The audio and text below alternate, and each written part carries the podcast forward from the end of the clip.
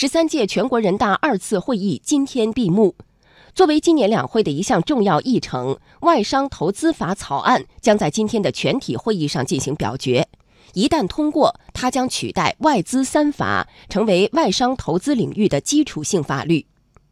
全国人大常委会法工委经济法室主任王瑞鹤表示，这部法律法律对于建立法治化、国际化、便利化的营商环境具有非常重要的意义。它规定了我们国家对外开放、保护外商投资合法利益、吸引外商投资、促进外商投资、保护外商投资的一些基本性的规范，对于继续扩大开放、对于建立法治化、国际化、便利化的营商环境具有非常重要的意义。同时呢，也向世人国人宣示我们的改革开放的决心和勇气。因为这部法律非常重要，所以。我们把它提请全国人民代表大会审议。相比外资三法，外商投资法草案在外资管理模式上发生了根本性的改变，明确了对外商投资实行准入前国民待遇加负面清单的管理制度，取消逐案审批制管理模式。也就是说，清单以外不需要审批，备案注册即可，充分体现了法无禁止即可为。同时，还着力加强投资促进和保护，为外国投资者和外商投资企业维护自身合法权益提供更加坚实的法律保障。商务部研究院外国投资研究所所长马宇指出，从管理性到服务性，这是根本性的变化。这个是特别重要的一个变化，就是从原来的那种去具体规定一些事情，管理性的，而现在变成什么呢？是促进和服务性的。你怎么样能给外商投资创造一个好的营商环境？怎么样是更大程度的降低我们的市场准入的限制？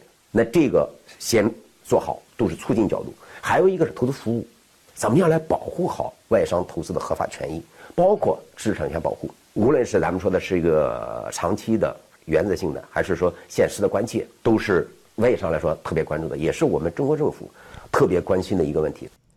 从去年十二月二十三号十三届全国人大常委会第七次会议上，外商投资法草案第一次提请人大常委会审议，到今天即将出来的表决结果，时间还不到三个月。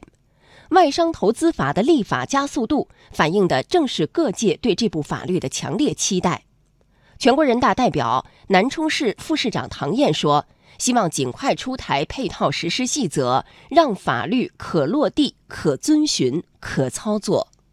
建议尽快研究出台配套实施细则。外商投资法搭建了制度框架，需要加强与实际工作的衔接，进一步细化、量化、具体化，让法律可落地、可遵循、可操作。全国人大常委会法工委经济法室主任王瑞鹤说。外商投资法只是一个新的历史起点。作为一部基础性的法律，许多涉及外商投资的相关法规将会做出相应改变。外商投资法只是新的历史起点上完善外商投资法律制度迈出的第一步，下一步制定完善配套法规的任务还很艰巨。我们现在正在着手研究这些配套规定，配套规规定与外商投资法。要做到同步实施、无缝衔接，保证这部法律确定的制度能够有效的落实，保障外商投资法能够及时落地。